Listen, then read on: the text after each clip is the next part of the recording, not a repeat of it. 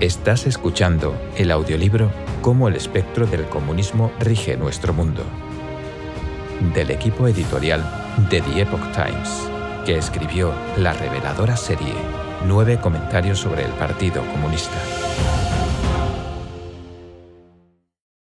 Capítulo 2. Los comienzos europeos del comunismo.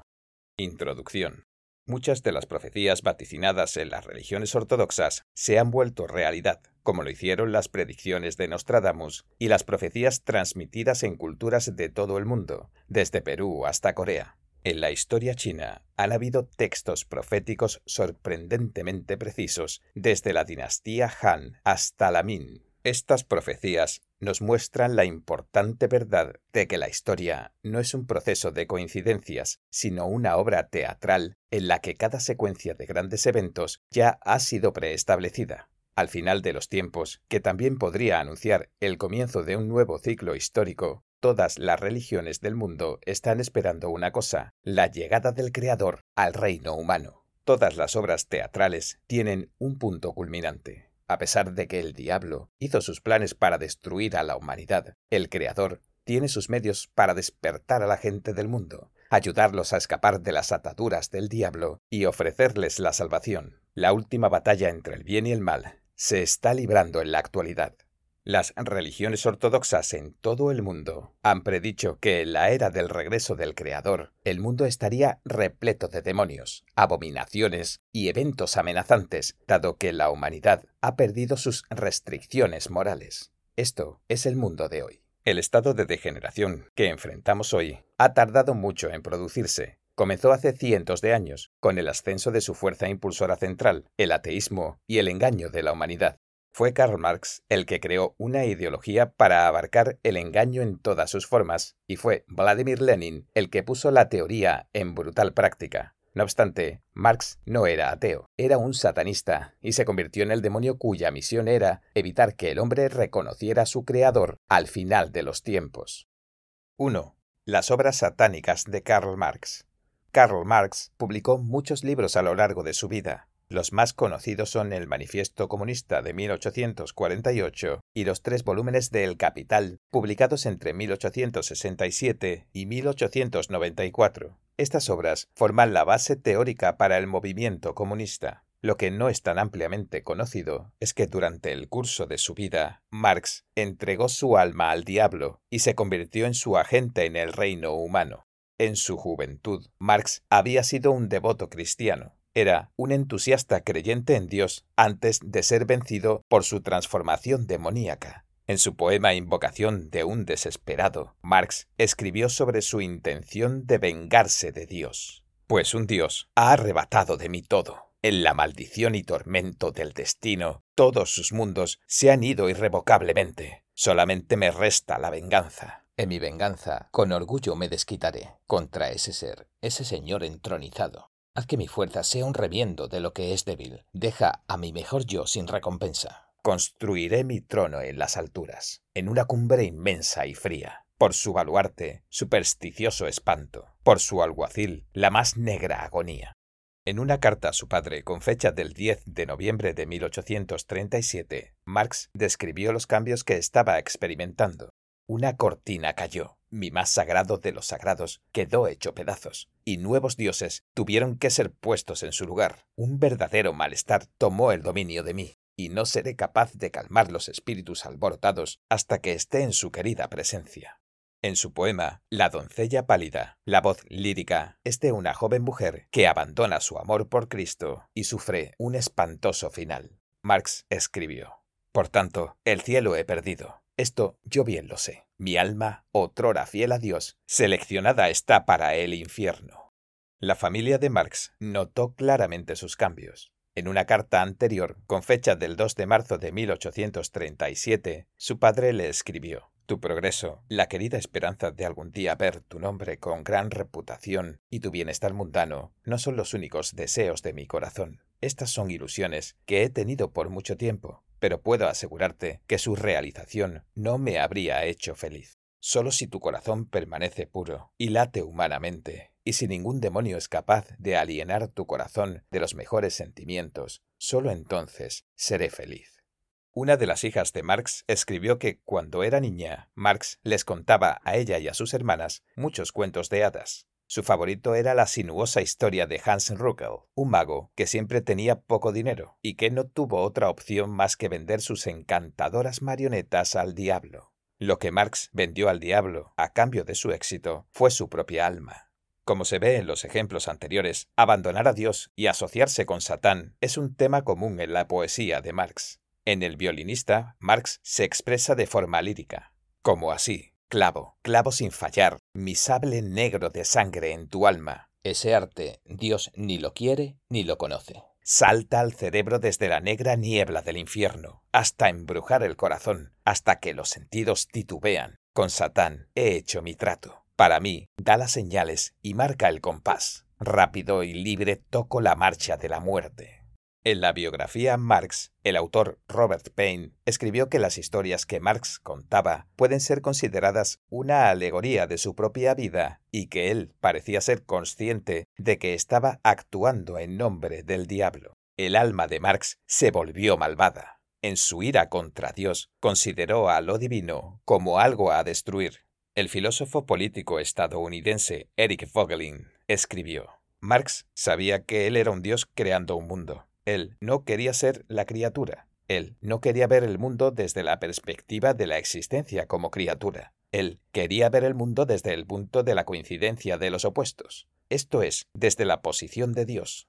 En su poema Orgullo Humano, Marx expresó su voluntad de desvincularse de lo divino y de ubicarse con ellos en una posición de igualdad.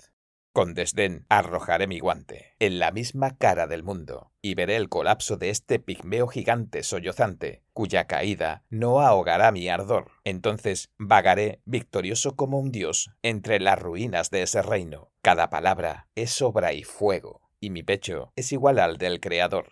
Marx se rebeló activamente contra lo divino. Escribió, Anhelo vengarme de aquel que rige desde arriba, y, la idea de Dios es el fundamento de una civilización pervertida. Debe ser destruida. Poco después de que Marx muriera, su criada Helen Dimath dijo que durante su enfermedad lo había visto realizando una especie de ritual de plegaria ante una fila de velas. Marx claramente creía en lo sobrenatural. A lo largo de la historia humana, grandes sabios enseñaron a los seres conscientes el camino hacia la iluminación y sentaron los cimientos de las civilizaciones del mundo. Jesucristo estableció el fundamento de la civilización cristiana, y la sabiduría de Lao Tse es la base del taoísmo, un pilar central de la filosofía china. En la antigua India, las enseñanzas de Sakyamuni condujeron al budismo. Los orígenes de su sabiduría son un prodigio. Ellos obtuvieron sus entendimientos a través de la iluminación en la cultivación espiritual, no de estudios comunes. Las teorías de Marx hacían referencia a las obras de intelectuales anteriores, pero en definitiva se originaban del espectro perverso. En el poema sobre Hegel escribió desde que encontré lo más alto de las cosas y también las profundidades de ellas, grosero soy como un dios, oculto en la oscuridad como un dios. Siguiendo los planes del espectro perverso, Marx entró al mundo humano y estableció la secta del comunismo para corromper la moral humana con la intención de que la humanidad se vuelque contra lo divino y se condene a un eterno tormento en el infierno. 2. El contexto histórico del marxismo. A fin de propagar el marxismo, el espectro estableció varias bases intelectuales y sociales. Pasaremos a examinarlas como el contexto para el surgimiento del comunismo. Los intelectuales creen que la teoría de Marx estaba profundamente influenciada por Hegel y Ludwig Feuerbach, que fue uno de los primeros en negar la existencia de Dios.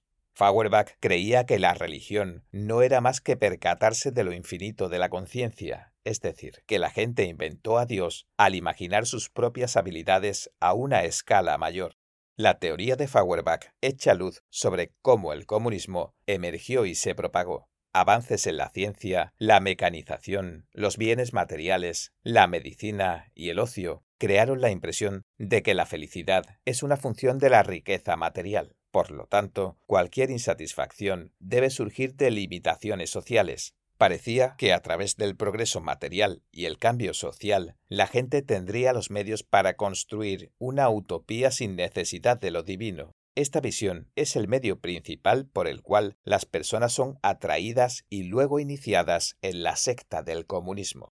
Feuerbach no fue el primero en rechazar al cristianismo y a Dios. David Friedrich Strauss cuestionó la autenticidad de la Biblia y de la divinidad de Jesús en su libro de 1835, La vida de Jesús, críticamente elaborada. Podemos rastrear tales ideas ateas hasta el iluminismo de los siglos XVII y XVIII o, si es necesario, a los tiempos de los antiguos griegos. Pero ese no es el propósito de este libro. A pesar de que Marx escribió el Manifiesto Comunista más de una década antes que la publicación del origen de las especies de Charles Darwin, la teoría de la evolución brindó a Marx aparentes bases científicas. Si todas las especies evolucionaban como resultado de una selección natural y los seres humanos son meramente los organismos más avanzados, entonces no hay lugar para lo divino. En diciembre de 1860, Marx escribió a su asociado Friedrich Engels sobre la teoría de Darwin, elogiando El origen de las especies como el libro que contiene los fundamentos de historia natural para nuestro punto de vista, el materialismo histórico. En una carta dirigida al filósofo socialista Ferdinand Lassalle en enero de 1862, Marx dijo, el libro de Darwin es muy importante y me sirve como base científica natural para la lucha de clases en la historia. La teoría de la evolución en el campo de las ciencias naturales y el materialismo en el campo de la filosofía ofrecieron al marxismo dos poderosas herramientas para engañar y reclutar seguidores. La sociedad pasó por profundos cambios durante la vida de Karl Marx. Durante la primera revolución industrial, la fabricación artesanal fue reemplazada con la producción en masa. Los avances tecnológicos en la agricultura desocuparon el sobrante de trabajadores para que se mudaran a las ciudades y trabajaran duro en las fábricas. El libre comercio creó innovaciones en las ventas y el marketing. La industrialización fomentó el crecimiento de ciudades y el flujo de gente, información e ideas. Luego de su exilio de Alemania, Marx se mudó a Francia, Bélgica y luego a Inglaterra, donde se instaló en el ambiente dickensiano de los barrios bajos de Londres. La segunda revolución industrial comenzó en los años tardíos de Marx y trajo la electrificación, el motor de combustión interna y la manufactura química. La invención del telégrafo y del teléfono revolucionaron las comunicaciones. Cada cambio convulsionó a la sociedad a medida que la gente se esforzaba por adaptarse a la nueva realidad de cambios tecnológicos. Muchos no podían seguir el ritmo, lo que llevó a la polarización de los que tenían y de los que no, crisis económicas y demás. Estas convulsiones crearon las condiciones para que se difundiera la visión de Marx de que las normas sociales y las tradiciones eran reliquias opresivas que debían ser destruidas. Al mismo tiempo, a medida que la tecnología hizo posible transformar la naturaleza a gran escala, la arrogancia de la humanidad creció. En vez de ver al marxismo como el resultado de tendencias intelectuales prevalecientes en tiempos de convulsión social, es más apropiado entenderlo como parte de los planes a largo plazo del diablo para desestabilizar a la humanidad y cortar las conexiones entre el hombre y lo divino. 3. La Revolución Francesa. El impacto de la Revolución Francesa de 1789 fue enorme y de amplio alcance. Destruyó la monarquía, revirtió el orden social tradicional y comenzó un sistema de gobierno del populacho. Friedrich Engels dijo, una revolución, ciertamente, es la cosa más autoritaria que hay. Es el acto mediante el cual una parte de la población impone su voluntad a la otra parte mediante rifles, bayonetas y cañones, medios autoritarios si es que los hay, y si la parte victoriosa no quiere haber luchado en vano, debe mantener este régimen por medio del terror que inspiran sus armas en los reaccionarios. El Club de los Jacobinos, que tomó el poder después de la Revolución Francesa, sabía bien esto. Luego de la ejecución del rey francés Luis XVI, el reino del terror del líder jacobino Maximilien Robespierre ejecutó a otras 70.000 personas, la mayoría de las cuales eran completamente inocentes. Generaciones posteriores escribieron en el epitafio de Robespierre Paseante, reza, no llores mi muerte, porque si yo viviera, tú estarías muerto en mi lugar.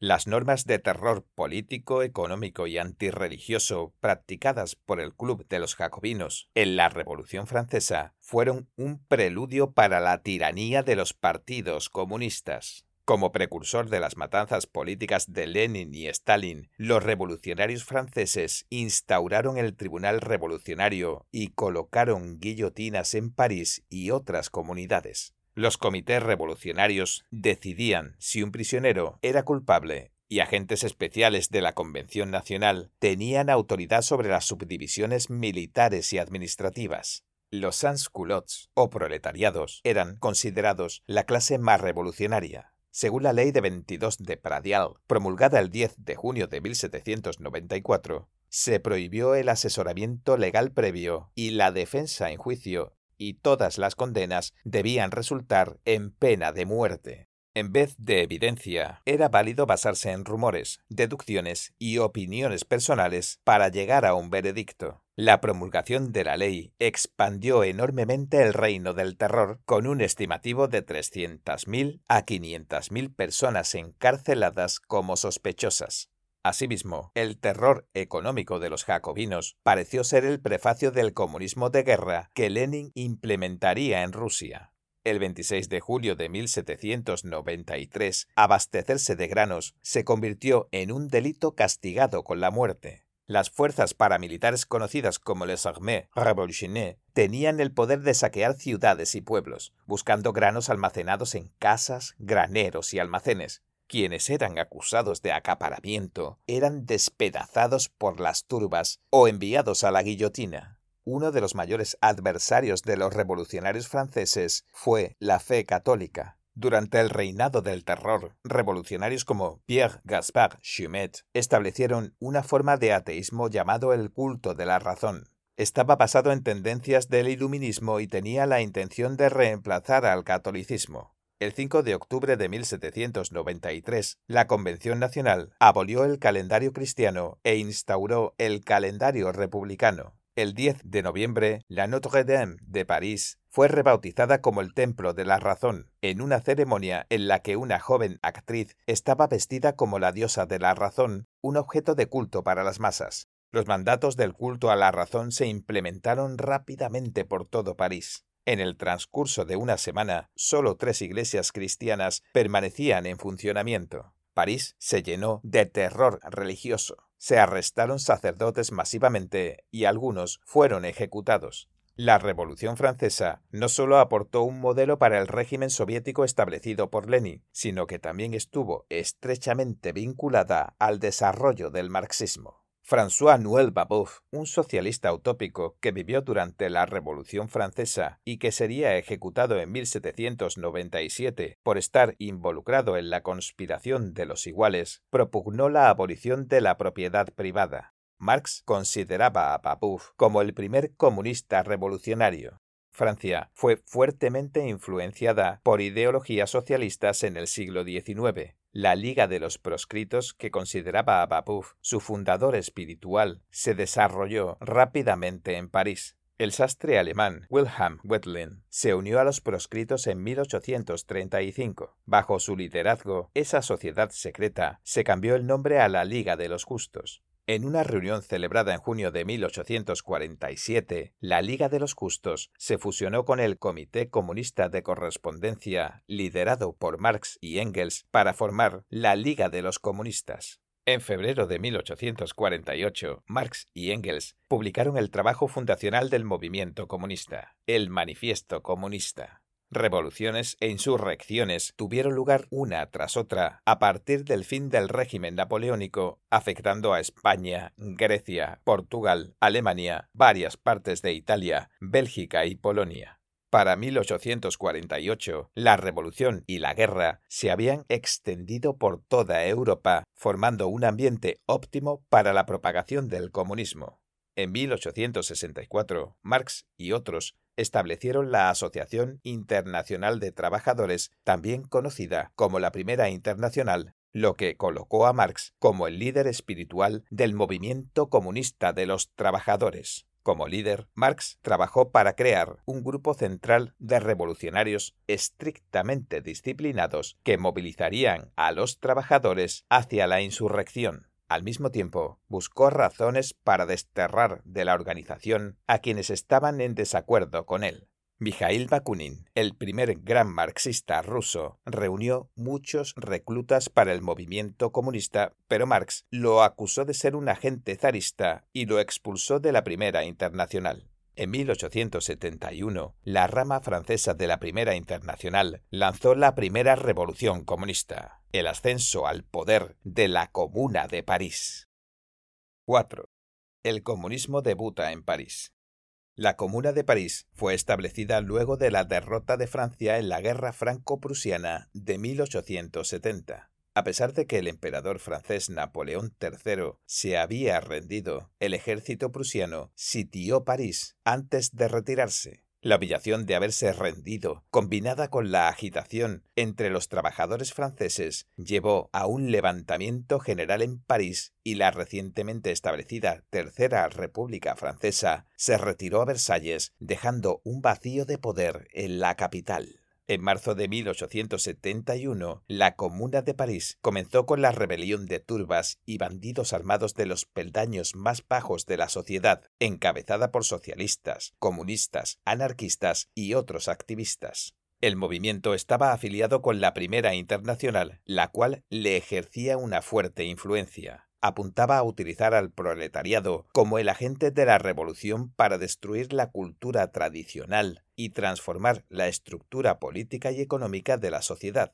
Lo que siguió fue matanza y destrucción a escala masiva, a medida que los rebeldes devastaban las exquisitas reliquias, los monumentos y el arte de París. ¿En qué me beneficia que haya monumentos, óperas y café con Sartre, en los que no he puesto un pie porque no tengo dinero? Escribieron los escritores franceses Edmond y Jules Gancourt. El diplomático estadounidense Wicken Huffman, que estaba en París al momento de la comuna, dijo: es amarga, implacable y cruel, y es, sin duda, un triste legado de la sangrienta revolución de 1789. Un escritor y editor estadounidense, William Pembroke Fettridge, describió a la comuna como el acto más criminal que el mundo jamás haya visto, y una revolución de sangre y violencia. Sus líderes eran malhechores despiadados, la basura de Francia, locos ebrios de vino y sangre. La lucha entre la tradición y la antitradición había comenzado en la Revolución Francesa y continuó desarrollándose ocho décadas más tarde. Louis Auguste Blanque, presidente honorario de la Comuna de París, dijo: Francia comparte dos principios, el de la legitimidad y el de la soberanía popular. El principio de la soberanía popular reúne a todos los hombres del futuro, las masas que, cansadas de ser explotadas, buscan destrozar el marco que las sofoca. El extremismo de la comuna se originó en parte de las ideas llenas de odio de Henri de Saint-Simon, un socialista utópico que creía que el bienestar de un país era proporcional a su número de trabajadores. Abogaba por la muerte de los ricos, a los que consideraba parásitos. En La Guerra Civil en Francia, Marx describió a la comuna como un Estado comunista dijo, la antítesis directa del imperio era la comuna, el reclamo de una república social, que el proletariado parisino utilizó para dar comienzo a la Revolución de Febrero, no expresaba más que una vaga aspiración de una república que no debía solamente sustituir la forma monárquica de dominio de clase, sino el dominio de clase mismo. La comuna era la forma positiva de esa república. Además, escribió, la comuna tenía el trabajo de abolir esa propiedad clasista que hace que el trabajo de muchos sea la riqueza de pocos. La Comuna de París fue pionera en los métodos de una revolución comunista. Monumentos como la columna Vendôme, que conmemoraba a Napoleón, fueron destruidos. Se saquearon iglesias, se asesinaron clérigos y se prohibió la enseñanza religiosa en las escuelas. Los rebeldes vistieron a las estatuas de santos con ropas modernas y colocaron pipas en sus bocas. Tanto hombres como mujeres participaron en el salvajismo. Jean Di, diplomático chino que estaba en París en ese tiempo, describió la situación en su diario. Los rebeldes no solo incluían rufianes hombres, las mujeres también se unieron al vandalismo, comenzaron a hospedarse en edificios altos y a darse banquetes con exquisiteces, pero su placer duró poco, puesto que ignoraban el peligro inminente. al borde de la derrota, saquearon e incendiaron edificios. Invaluables tesoros quedaron reducidos a cenizas. Cientos de rebeldes femeninas fueron arrestadas y admitieron que fueron principalmente las mujeres quienes causaron el incendio. No es de sorprender que la caída de la Comuna de París se viera acompañada de un violento frenesí.